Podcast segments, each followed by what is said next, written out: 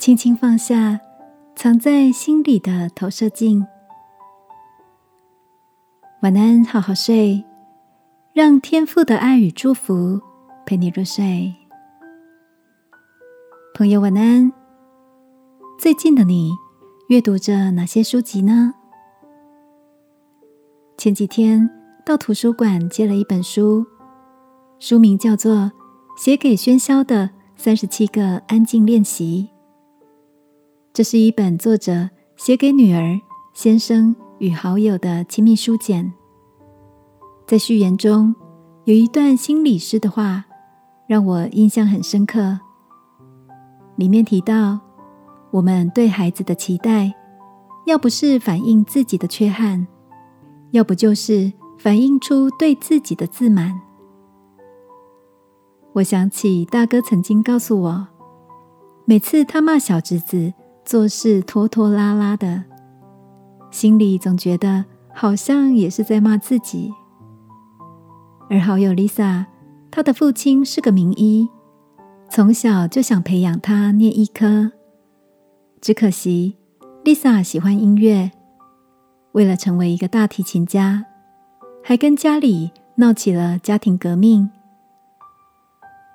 或许在我们每个人的心里。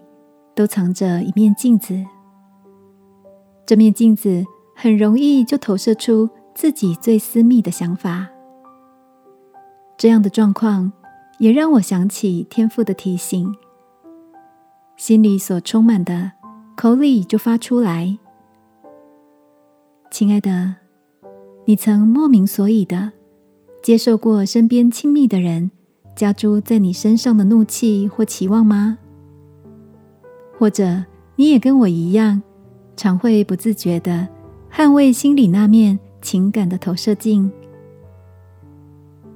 今晚，让我陪你一起来到天父面前，求他赐下同理心，使我们懂得体贴每个人的差异跟需要，懂得轻轻放下那面藏在心里的投射镜，好吗？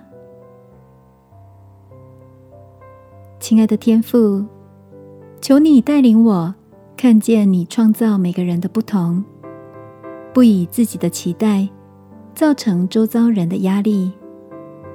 奉耶稣基督的名祷告，阿门。